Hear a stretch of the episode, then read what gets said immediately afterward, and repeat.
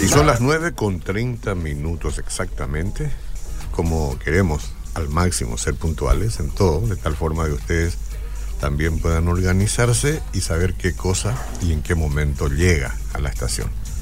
Ahora nos vamos a ocupar de la salud, Centro Médico Autista. De la salud en general nos ocupamos siempre, ¿no? Porque la radio tiene que ver con la salud integral. Mucho ocupamos el tiempo para la salud espiritual, ¿no? La salud mental también, ¿por qué no? Porque cuanto más participación le damos a Dios en todos estos asuntos, desde luego que nuestra mente y nuestro espíritu se vivifican. Pero el cuerpo también tiene que ver con la salud y mucho, entonces para eso el Centro Médico Autista provee de sus profesionales, invita a sus profesionales para que puedan estar con nosotros y ellos aceptan. Y está hoy con nosotros una doctora, a quien ya le voy a presentar, se trata de la doctora Lida Sanabria. Cuidado con la I ahí. Lida Sanabria. ¿Cómo está, doctora? Buen día, muy bien, muy complacida de estar aquí con ustedes. Gracias por venir, gracias. ¿Le gusta el clima este que tenemos ahí? ¿Le agrada? en realidad me gusta más el calor. ¿Le gusta más el calor? Sí. Bueno, sí, ¿por qué no? Este, Podría decirse que soy fanática. Eh, fanática, ¿por alguna razón especial o...? Eh? Es que me da mucho frío cuando hace frío. Ah, entonces ¿por qué no apago esto? Justo, le, me, pidieron, me, dijeron que prenda el aire, pero acá hay gente que siente fácilmente calor y otra que no, ¿verdad? En el caso de usted, entonces... Solo por eso. Solo por eso, está muy bien. Sí, está bien. Y además el verano ayuda mucho a cualquier otro tipo de actividades, ¿no? Desplegar un poco por ahí a la intemperie algunas cosas que siempre son divertidas. Bueno. El aire libre. Sí. El aire libre. Entonces, muchas gracias por estar con nosotros. Vamos a hablar hoy de un tema que suena fuerte, ¿no? No sé si suena, no sé si es tan grave como, como suena, ¿verdad? Pero es síncope en los niños y adolescentes. Vamos a empezar a definir lo que es síncope. Bueno, eh, la palabra síncope y síncope eh, significa es cuando una persona pierde la conciencia de manera súbita, de manera repentina, acompañado de una pérdida del tono postural, ¿verdad? Es em, bastante común en realidad escuchar esa palabra que en realidad se la asocia con muchas situaciones, a veces eh, son mareos, a veces es sensaciones de, de mm, eh, oscurecimiento de la visión, pero la palabra síncope y todos los estudios que uno tiene que hacer a partir de esa definición eh, son amplios, son muchos, y síncope es cuando una persona pierde la conciencia de manera repentina, acompañado de una pérdida del tono postural, es decir, las piernas, o sea, todos los músculos del cuerpo, entonces pierden su tono y la persona cae. Hasta aquí lo más popular eh, era el síncope cardíaco, ¿no? lo que más se conocía y daba la impresión casi como a un infarto, no, no, no sé, esa es un poco la la impresión que da la, la pero un síncope no siempre tiene que ver con, con, el corazón. Con el corazón, ¿no? No siempre tiene que ver, pero es una de las razones y las causas que uno tiene que pensar y descartar. Ah, ¿sí? Cuando se encuentra uno ante un síncope en niños y adolescentes, en realidad la edad común de la, de la presentación de este episodio puede verse más comúnmente entre los 8 y 16 años, muy común también en, los adolescentes, en las adolescentes niñas.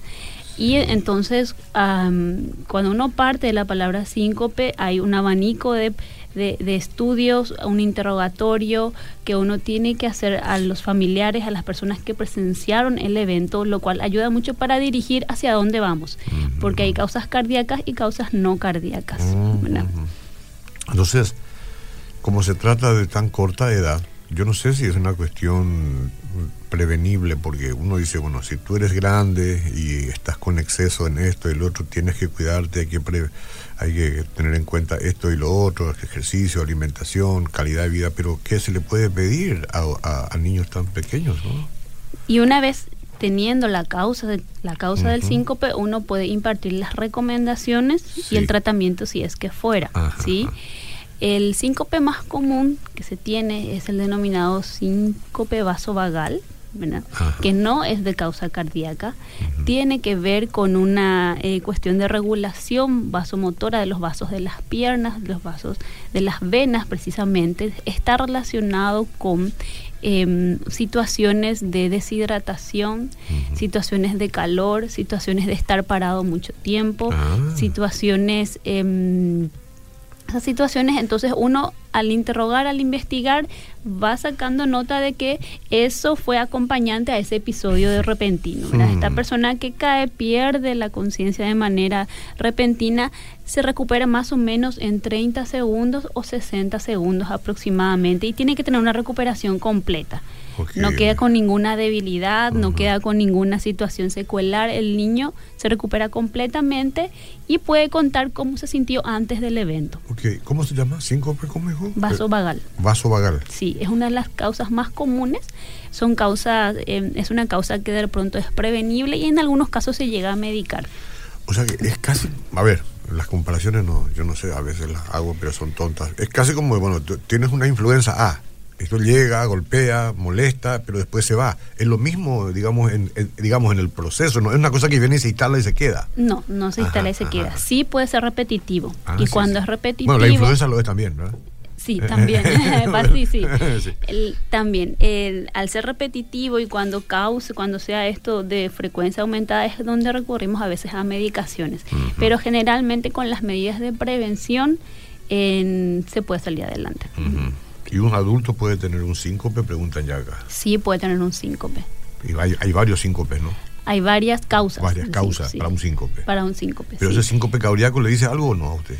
Sí, ahí cuando hablamos, hablamos un poquitito antes de las no Sí. cardíacas que tienen que ver con el tono postural, en el verano con los niños que no se hidratan bien, con la ingesta de sal. Siempre decimos la sal es mala, en realidad en algunos casos uno tiene que tener una ingesta adecuada de sal Gracias porque por la al información. perder Sí, sal, sí. entonces eso eh, contribuye a que haya menos líquido en los vasos del cuerpo, Claro. Entonces como que baja la presión, está lo que es el síncope por hipotensión arterial también, la presión baja, ¿no? Sí, después están síncopes relacionados con el ejercicio. Están los que no tienen que ver con que esté mal el corazón. Ajá. Simple de ahí. De repente no, no está tan bien dilucidado, pero lo relacionan con el ejercicio. Entonces ahí es donde uno toma las medidas de prevención Re- eh, eh, ¿Relaciona con el ejercicio porque no lo hace o porque lo hace? porque lo hace. Porque lo hace. Sí, ajá. porque lo hace. Hay que saberlo. De todas maneras, uno en- abre todo el abanico de posibilidades y hace los estudios correspondientes. Luego vamos a las causas cardíacas propiamente dichas, Sí. en el cual tenemos que ver las causas estructurales del corazón que congénitamente pueden venir en- con algún daño, lo cual causa un cese del flujo sanguíneo cerebral. Sí. Porque ¿por qué se produce el síncope? Es porque fue menos sangre al cerebro. El cerebro se apaga, de decirlo de una manera em, común, Sí, ¿verdad? sí. ¿Es lo que es un desmayo, una cosa así también? ¿Una especie Eh, de, es- desvanecerse? Sí, en Sí. realidad uno lo ve como un desvanecimiento. Un desvanecimiento, Sí, es lo que es lo que generalmente los padres vienen y cuentan, se desvaneció mi hijo. Ujú. Entonces, interrogando un poco más y interrogando qué estaba haciendo antes y cómo quedó después, puede llegar a la causa. Ya. Entre las causas cardíacas también están las arritmias, ¿sí? Ujú. Entonces, una arritmia que existen otra vez varias, puede causar síncope. Uno lo tiene que estudiar con un electrocardiograma, con un holter, que es un electrocardiograma de más tiempo, por Sí, 24 sí, sí. horas. A veces se hacen en estudios con estrés. ¿Qué significa estrés? Es con un esfuerzo, ¿verdad? Uno va caminando la cinta y se va monitorizando si está relacionado o no el síncope con el estrés. Ujú. Em, Si quieren un buen síntoma de estrés mío, me, me- me ponen a ver un partido de fútbol y cuando mi club pierde, Similar. entonces puede sacar un buen resultado. Así gener- es.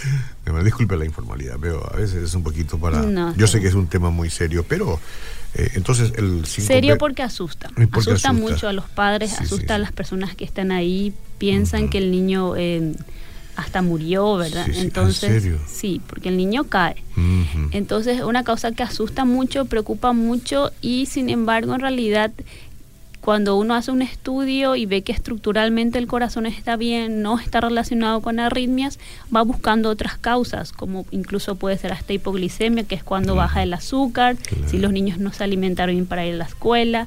Sí, sí. Está la primera causa que te hablé que es bastante benigna y uno lo previene, no Mm. estando parado mucho tiempo, movilizando las piernas, buena hidratación y buen consumo de sal. Supongo que en, en las escuelas debe darse muchas, muchos casos, ¿no? Este, este tipo de experiencias. De hecho, la mayoría de los casos que me tocó a mí es, eh, vienen de la escuela. De la escuela, en la fila. Mm. o en la fila de, para hacer deporte o en la fila que hay siempre por la mañana cuando están todos reunidos. Y sobre todo en verano también. Claro, uno sabe cómo desayunó, qué cenó, qué, qué, qué, sal comió, no comió, el azúcar, todo eso no lo puede saber, mismo, Así mismo. ¿Y cómo se le trata? ¿Qué hace la profe cuando vio que se desvaneció? Parece que se murió, lo va y lo, dice, se le falta, despertate, despertate. ¿Cómo se le trata? Porque a, veces el susto, ¿no? Sí, en realidad como dura poco tiempo, entre 30 segundos a un minuto, cuando todos acuden junto al niño, el niño ya volvió así. Ah, ya, volvió, ya se conecta, ya habla, ya dice pueden quedar con un poco de náuseas, un poco de sudoración, un poco de dolor de cabeza también pueden tener. De hecho, y me estaba olvidando de otros los puntos y las causas del síncope que pueden ser eh, una manifestación de un episodio convulsivo. Entonces, eh, también tiene que tener una evaluación con neurología infantil. Claro, aparte de cardiología infantil, neurología, el pediatra general siempre llevando adelante todos los estudios y las directrices. No, estamos hablando de una clase de epilepsia ahí todavía, ¿verdad? No. No, no, no. justamente es un diagnóstico diferencial. La epilepsia es otra cosa, pero que de pronto en el interrogatorio, y como lo ven los padres, ellos pueden confundir. Sí, sí, sí, sí. Bueno, una consulta, ¿por qué puede uno perder la memoria por un buen rato? Hace unos años yo estaba yendo en colectivo, no sé si es el tema, a un supermercado. Al momento de bajarme, la verdad perdí completamente la memoria, por unos 20 minutos aproximadamente. Estuve perdida con mucho temor. No reconocí nada del lugar donde estaba y no sabía quién era yo, ni de dónde era este, nada de nada. No me acordaba. Qué interesante. ¿Conoces una experiencia así? No, en realidad. No, no tendrá que ver con un síncope eso. ¿no? Eh, no, eso se aleja un poco de lo que sería síncope. Tendría que ver más con algunos trastornos neurológicos y la persona más capacitada es un neurólogo. ¿Eso él es un niño o un adulto? Eh, no, supongo que ya es una, un adulto, sí, porque se maneja en colectivo. Sí, sí, sí, Ya, eh, le recomendaría que acuda a un neurólogo. claro no sé si habrá sido una sola experiencia o varias. Yo tengo 38 años, desde joven tengo mareos repentinos y vértigo. Hay veces que el malestar dura todo el día. También es otro, otro ramo, otro, campo. Tiene que hacerse el chequeo correspondiente. Tiene que ver con neurología sobre, sobre todo, porque si está con dolor de cabeza, puedes acompañar a las migrañas que pueden dar estos síntomas que está contando. Cuando hablamos de estos síncopes que se ocurren en los niños de 8 a 15, dijiste? O 16. Más común. Más, común. Puede aparecer antes o después. Es un niño sano, una niña sana, todo está bien y de repente ocurre nomás o, es, o, existe alguna predisposición. Generalmente el niño acude sin antecedentes, El niño sano. Generalmente es el niño sano. Cuando tenemos un niño que ya tiene un problema del corazón diagnosticado desde chiquito, bueno, a eso estos también pueden producir, eh, eh, tener síncope, pero a, uno, a eso ya uno lo tiene estudiado y medicado y prevenido. Pero generalmente son niños sanos. El síncope vasovagal, uno de los primeros que hablamos y es, es más común, el niño tiene un corazón estructuralmente normal, tiene sus órganos en buen funcionamiento.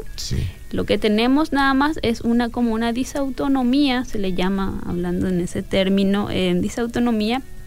En lo que tenemos el problema de la regulación venosa.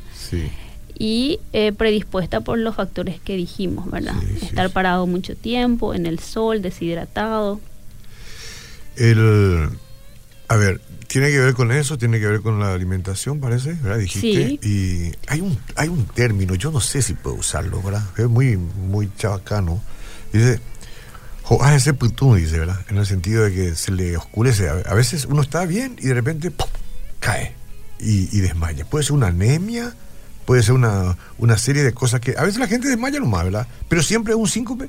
Creo que ese, ese término justamente se usa para el síncope. Ah, eso de sí. ese eh, No, no me han dicho muchas veces esa así, pero. Pues, es muy popular, es una cuestión de. Pero cuando es así, ¿también se caen o solamente Según. Eh, no sé. Creo que se caen también. no, si hay alguien, si alguien que lo cuida, lo ataja, ¿verdad? Pero si no se cae. Entonces estaríamos hablando de síncope en ese término, ¿sí?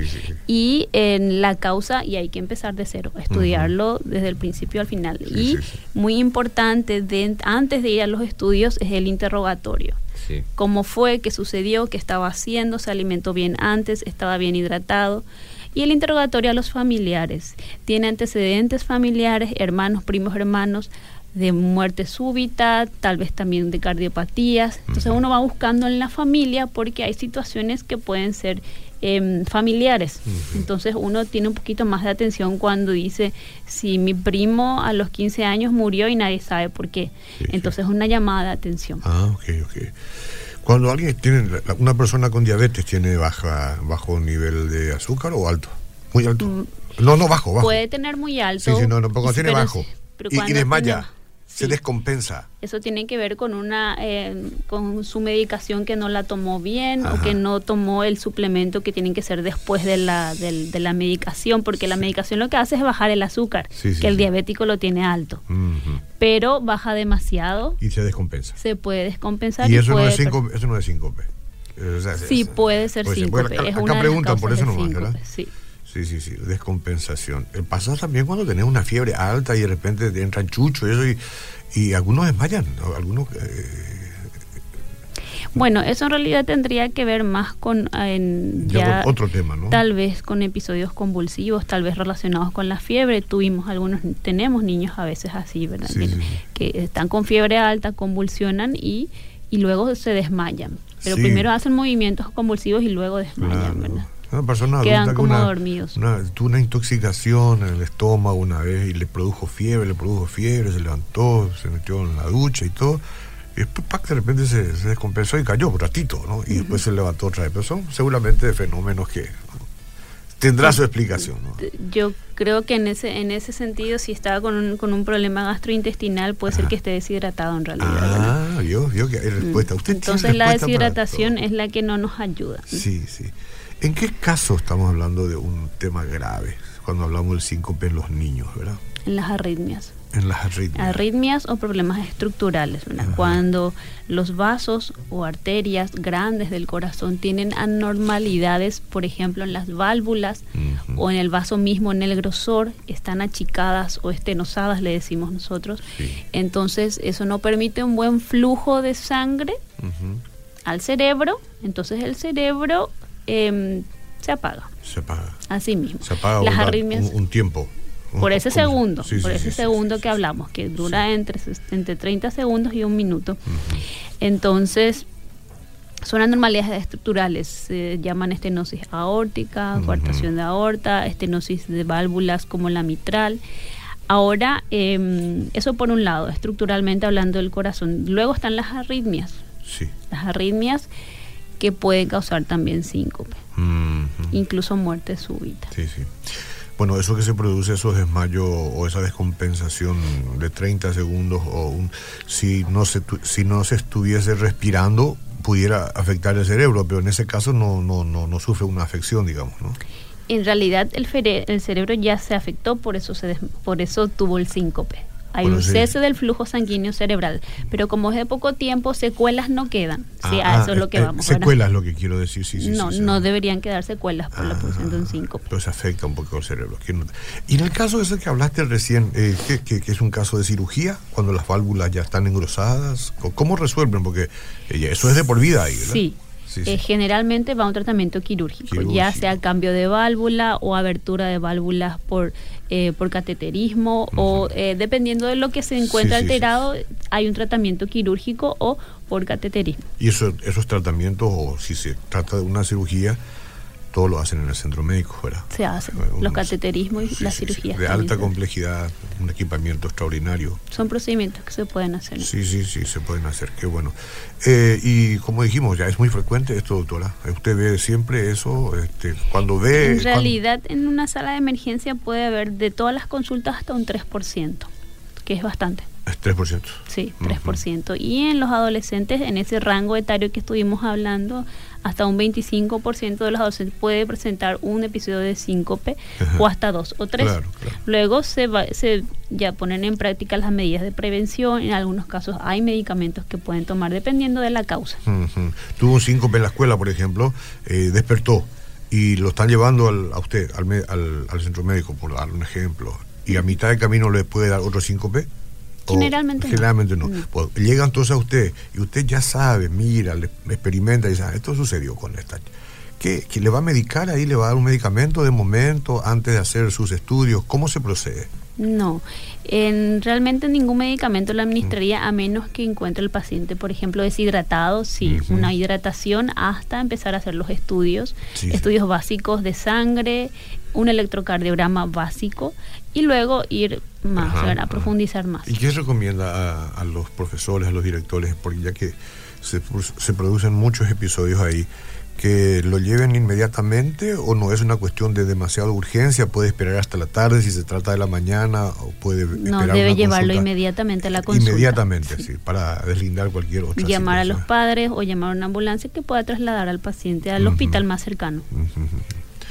no, le, no le sienta bien el auricular, parece tiene ahí está, vamos ponerlo mejor ahí. ahí se está yendo para atrás. Está bien, lo que pasa es que el pelo a veces es cuando está tan limpio, tan, tan lindo, entonces eh, eh, se, desliza. ¿no? A mí no se me desliza porque mi pelo... bueno, eh, es interesante realmente. Yo creo que esto tiene que ser, no sé si un motivo de preocupación, porque nadie quiere estar preocupándose. ¿Será que mi hijo alguna vez va a tener un síncope, verdad? porque todos los que tienen un hijo, una hija, su primer hijo, su primera hija va por los dos, tres, cuatro años, escucha esto y va a decir, ah, cuando nació yo di gracias a Dios que todo está bien. Pero resulta que ahora, en el trayecto de estos años, tengo que esperar cualquier sorpresa. ¿Cómo vive la gente? Sí, tienes que estar atento. Tienes que estar atento. Sí, atentos porque en realidad el niño que nace bien, con el transcurso del tiempo, algo que todavía no manifestaba nada cuando era más pequeño, como ser una estenosis aórtica que puede ir agravándose con el correr de los años. Esa estenosis, ese achicamiento de los vasos que puede producir un, flujo disminuido de sangre a la cabeza, entonces el niño eh, tiene su síncope. Por otro lado, en, de pronto también tenido experiencia de padres en que no le llevan en realidad al niño en el primer episodio. Dicen, ah, mira, duró poco tiempo, él está espléndido, él es sano, él nunca le pasó nada y no se estudia a tiempo.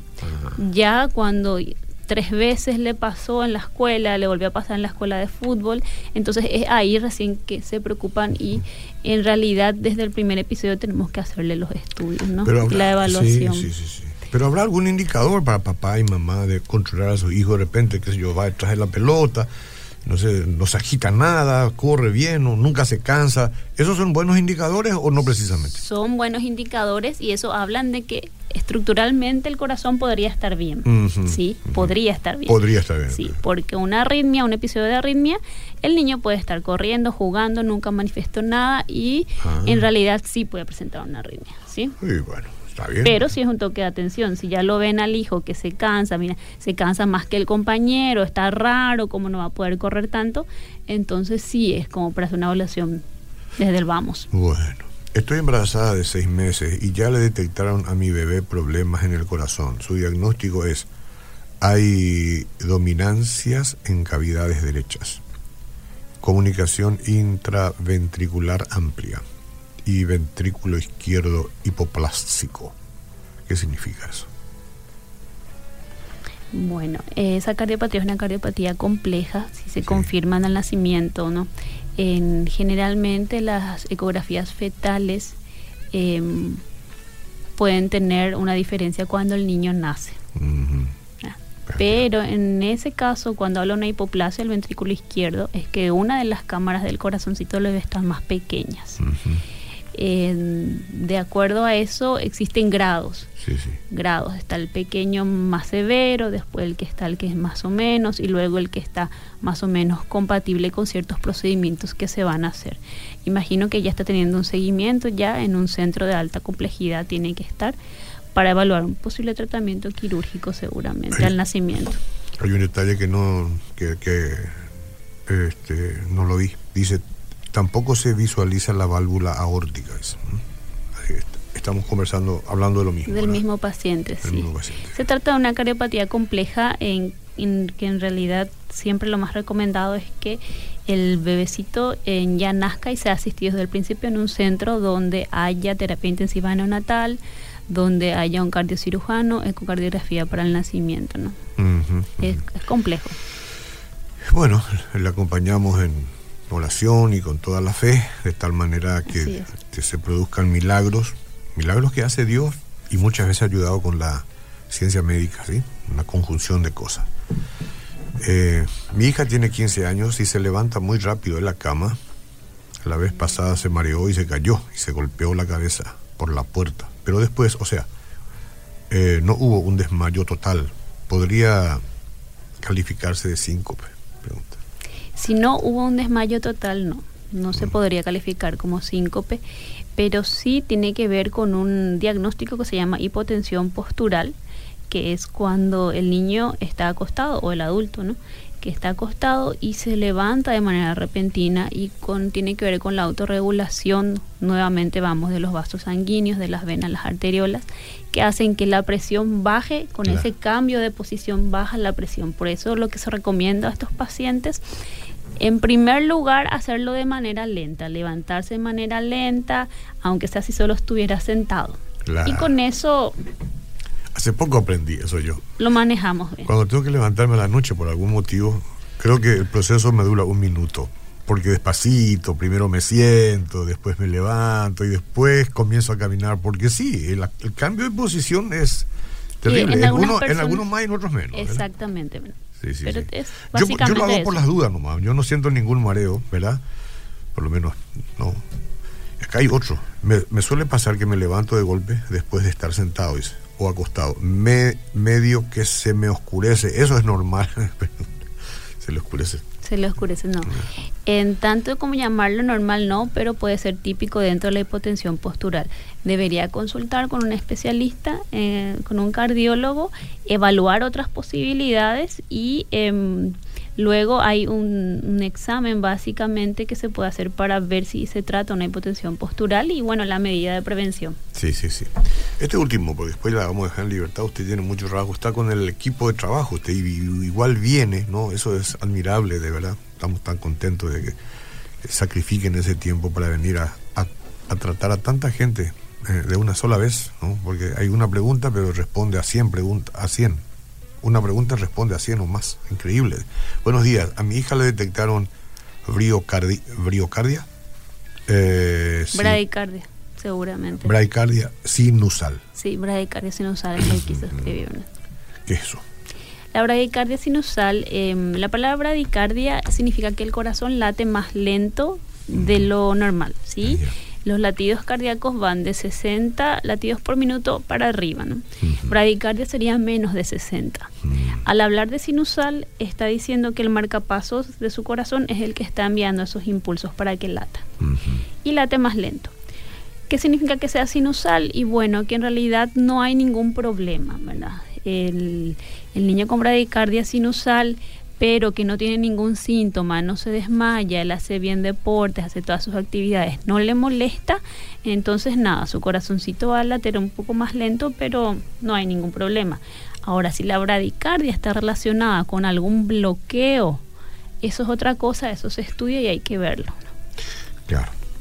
La bradicardia en, la- en el adulto también se puede dar. Sí. Entre la bradicardia y la hipertensión, ¿cuál de los dos es mejor? Digo, el que lata rápido y, y- y- este no es sinónimo a vida más Bradicardia, larga. bradicardia es que late más despacio Sí. y la taquicardia es cuando late más rápido. Eh, exacto, ¿sí? sí, no, a eso me Bueno, refería, sí. Y la taquicardia, en realidad, nos gusta más la bradicardia si es sinusal, porque Eh, si es sinusal significa que el, el marcapasos que tenemos, bueno, late a un ritmo más lento, pero que le deja al corazón y al cuerpo cumplir con sus funciones. Sí, sí. O sea que el- la persona no presenta síntomas, Ajá. generalmente es un hallazgo que lo vemos en el estudio, en el electrocardiograma, Mm. pero no tiene síntomas. Pero no le hacen más caigüecito así. No, no, tiene nada que ver con Ah, eso. No. bueno. no debe excusarse en eso para decir que bueno. Yo ya te quería presentar esa excusa porque me, me mandan a lavar todo eso en casa. En fin, eh, y, y, alguien dijo una vez, bueno, el corazón así, con, con baja, baja presión, supongo, ¿verdad? Baja frecuencia. Baja ¿Y la presión no tiene que ver con eso?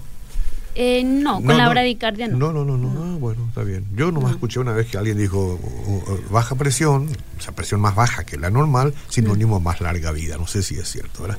Pero se dicen tantas cosas. Y es una de las metas, ¿verdad? Una de las metas, que uno tiene que llegar a tener. una presión regulada, en realidad queremos más que esté más hacia abajo que para arriba, porque la hipertensión está relacionada con más comorbilidades. ¿Usted hace consultorio qué día, doctora? Los días martes por la mañana. Los días martes, bueno. Y seguro que tendrá muchos pacientes, pero de todas maneras, si ustedes quieren consultar con la doctora, pueden llamar ahora mismo, ver si es que tienen todavía un lugarcito, e ir a conversar con ella al respecto de algunas de esas situaciones que se dan, ¿no? Y llevar a los chicos, con usted los chicos, ¿verdad? Sí, hasta los 18 años. Hasta los 18 años y, y bueno, eh, cubrirse hasta donde se pueda, ¿verdad? Tratar de encontrar soluciones anticipadas a problemas que después pueden resultar más, más complicados. El teléfono para la cita es 021-688-9000. 021-688-9000. Ella es la doctora Lida Sanabria, especialidad cardiología pediátrica. Qué bueno. Le agradezco mucho su presencia, doctora. De nada, un placer. Que la envíen pronto de vuelta, ¿sí? Acá, te digo. Ah, bueno, seguimos en proyección. Chao, chao.